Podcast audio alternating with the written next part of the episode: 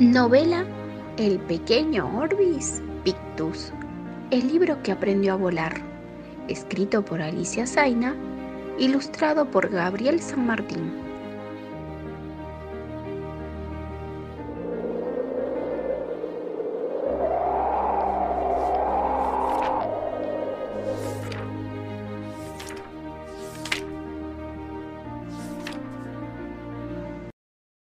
Capítulo 13. Práctica de vuelo.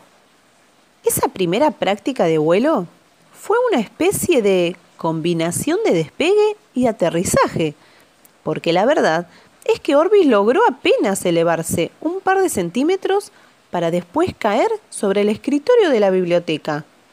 Pero, eso sí, no se golpeó ni un poquitito, porque más o menos había podido desplegar sus hojas como alas. Vas muy bien, pequeño. No te desanimes. Gritaba Sapiens. Orbis probó de nuevo. Quiero volar. Puedo volar. Quiero volar. Puedo volar. Quiero volar. Puedo volar. Y esta vez logró llegar del escritorio a una de las sillas. Por lo menos no bajé tanto. Decía entusiasmado. Estoy volando bajo. Pero no bajé tanto. ¡Bravo! ¡Bravo, Orbis! Muchos libros aplaudieron y comenzaron a alentar a Orbis con palabras muy cariñosas.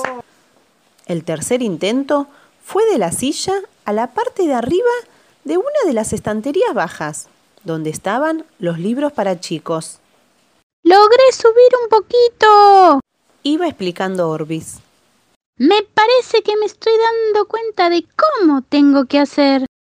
Y sí, parecía que así era, porque poco a poco las tapas y hojas de Orbis se movían de forma más armónica, casi casi como las alas de un pájaro con muchas plumas. Y así siguió, prueba que te prueba, hasta la medianoche. Los libros y revistas estaban un poco mareados de seguir los vuelos de Orbis con la mirada. ¿Por qué no tomás un descanso, pequeño? Aconsejó Sapiens, temiendo que el librito se agotara por tanto esfuerzo. Pero Orbis estaba tan, tan entusiasmado que por primera vez no hizo nada de caso a su amigo. Al final, todos se quedaron dormidos, hasta Sapiens, que había resistido mucho, pero ya estaba súper cansado.